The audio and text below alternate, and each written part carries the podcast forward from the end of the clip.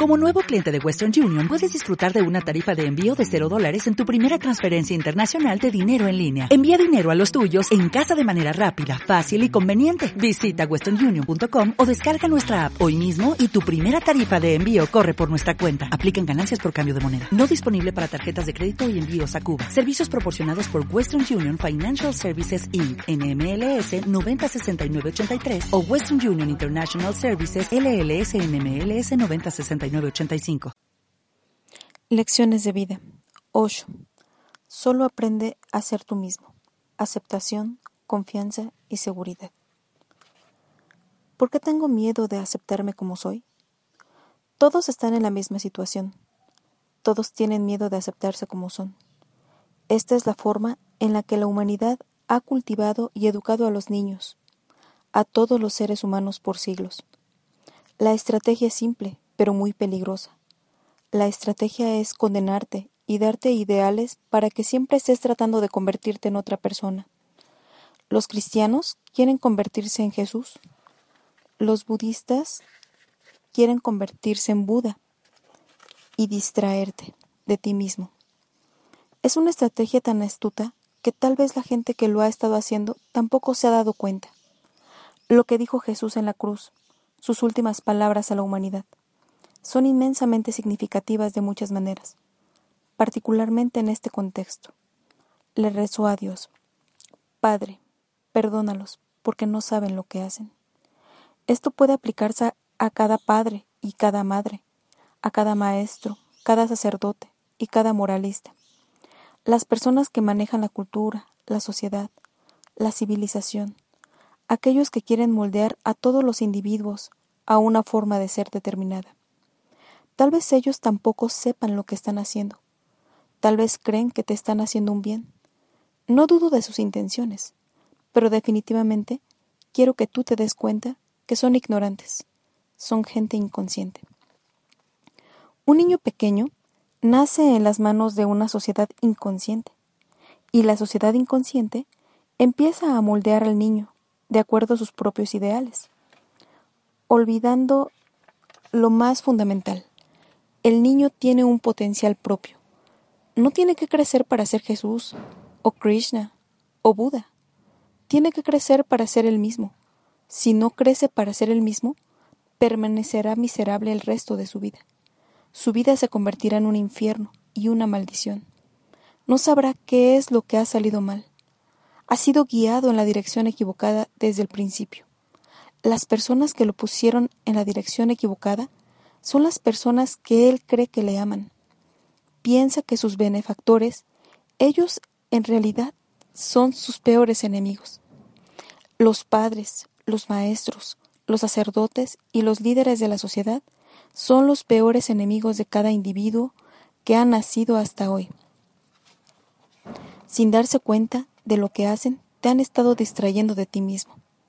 Y para distraerte, tienes tienes que estar absolutamente condicionado acerca de una cosa, que no vales, que no mereces, que no sirves para nada, tal y como eres. Claro que puedes volverte digno de respeto si sigues las reglas y lineamientos que te han sido dados por otros. Si consigues ser un hipócrita, serás un miembro prestigiado de la sociedad. Pero si insistes en ser sincero, honesto y auténtico, si insistes en ser tú mismo, serás condenado por todos. Y se necesita ser muy valiente para ser condenado por todos. Se necesita un hombre con temple de acero para defender su punto de vista y declarar no seré nadie más que yo mismo, bueno o malo, aceptable o inaceptable, prestigioso o no prestigioso. Una cosa es segura, solo puedo ser yo mismo y nadie más. Esto necesita un acercamiento tremendamente revolucionario hacia la vida. Esta es la rebelión que cada individuo necesita si quiere salirse del círculo vicioso de la miseria. Preguntas como ¿por qué tengo miedo de aceptarme como, como soy? Porque no has sido aceptado por nadie como eres. Ellos han creado el miedo y la preocupación de que si aceptas serás rechazado por todos. Esta es una condición absoluta de todas las sociedades que han existido hasta ahora, ya sea que te aceptes a ti mismo y seas rechazado por todos, o te rechazas a ti mismo y ganas respeto y el honor de toda tu sociedad y cultura. La elección es en verdad difícil.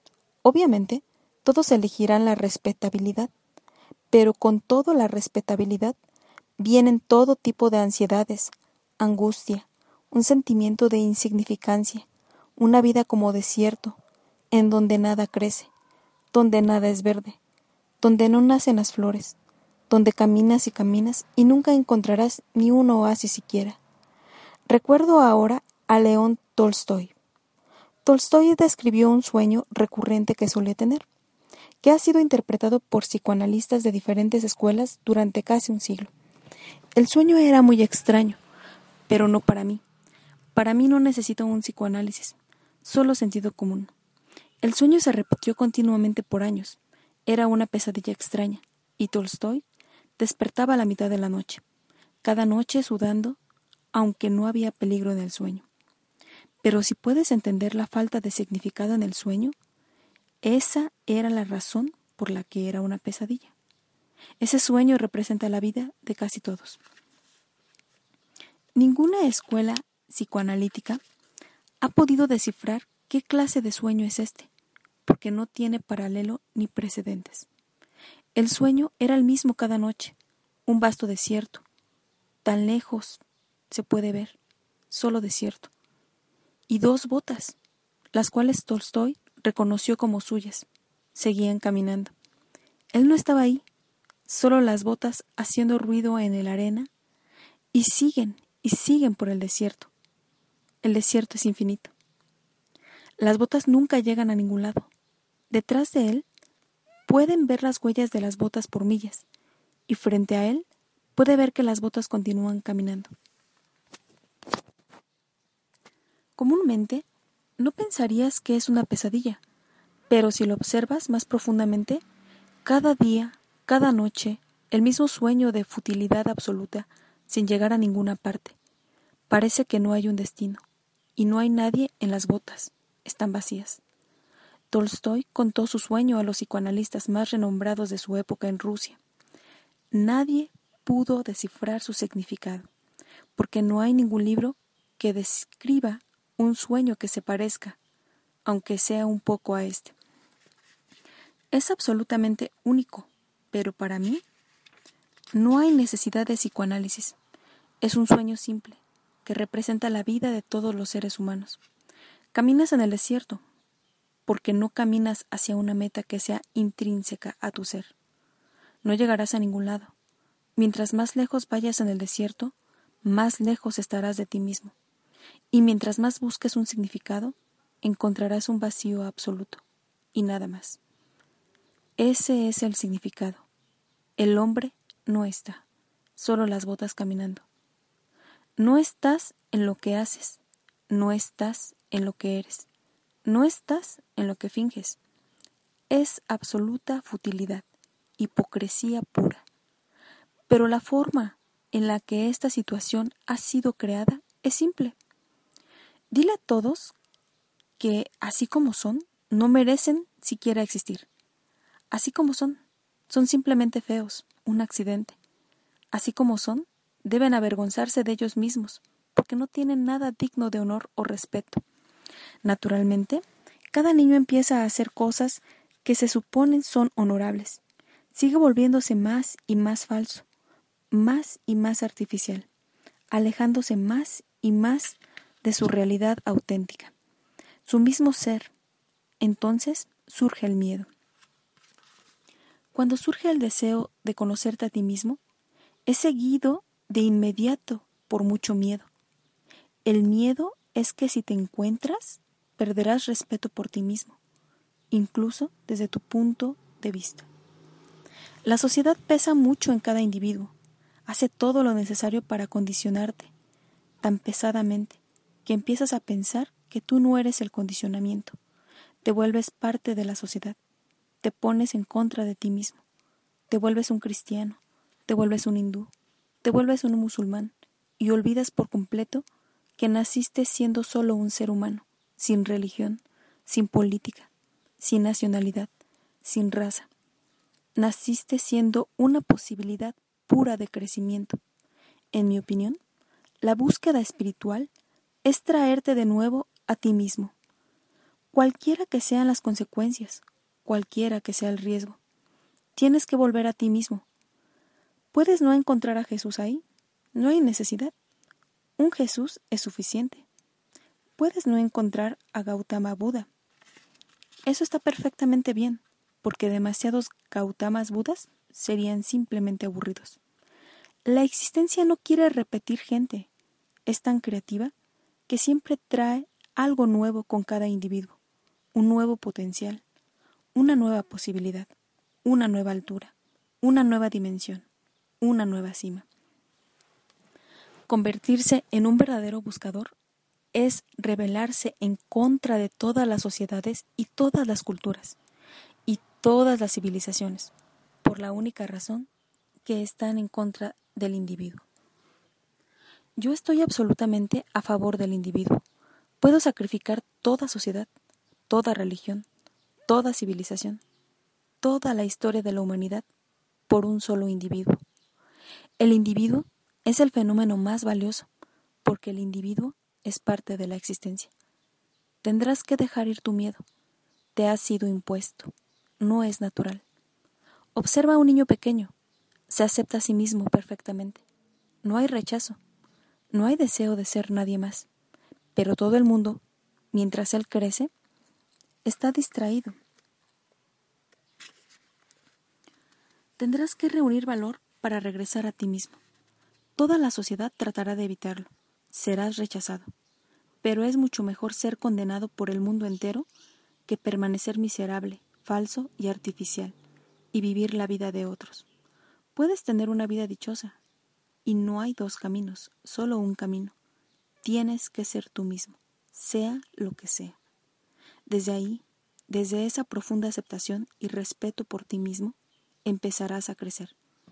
Traerás tus propias flores, ni cristianas, ni budistas, ni hinduistas, absolutamente tuyas, una nueva contribución a la existencia. Pero se necesita un inmenso valor para recorrer solo el camino, dejar a todo el mundo en la autopista. Al estar entre la multitud uno se siente cómodo, tibio. Al estar solo, naturalmente uno se siente asustado. La mente sigue argumentando dentro de ti que toda la humanidad no puede estar equivocada y tú estarás solo. Es mejor ser parte de la multitud, porque si algo sale mal, tú no serás el responsable. Pero recuerda algo fundamental. La responsabilidad es una cara de la moneda y la otra cara es la libertad. Puedes tener ambas juntas o puedes perder ambas. Si no quieres tener responsabilidad, no puedes tener libertad. Y sin libertad no hay crecimiento.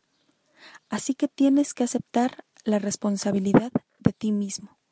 Y tienes que vivir en absoluta libertad para poder hacer crecer lo que eres.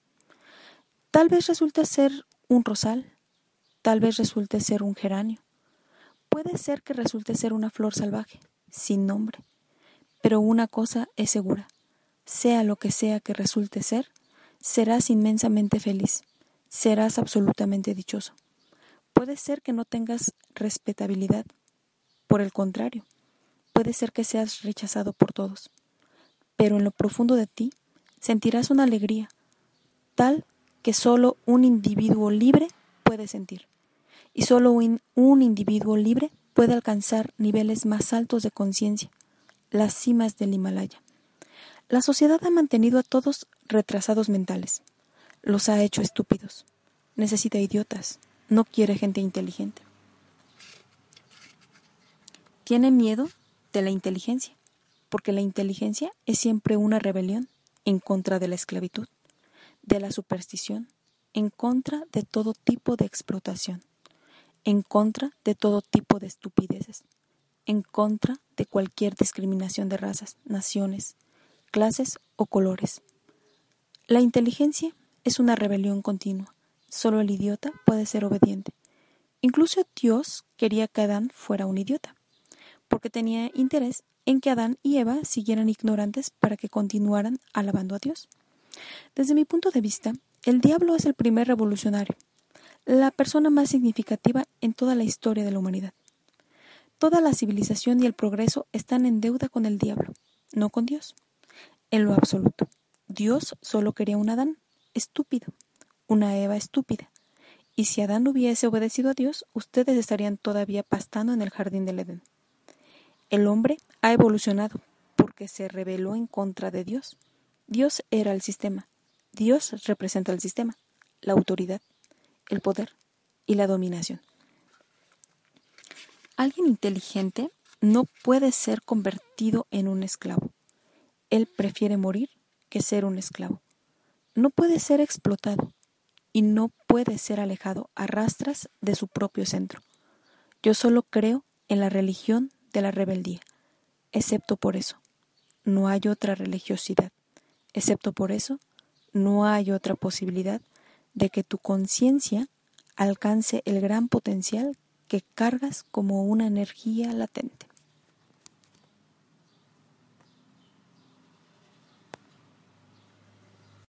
O'Reilly Auto Parts puede ayudarte a encontrar un taller mecánico cerca de ti. Para más información, llama a tu tienda O'Reilly Auto Parts o visita oreillyauto.com.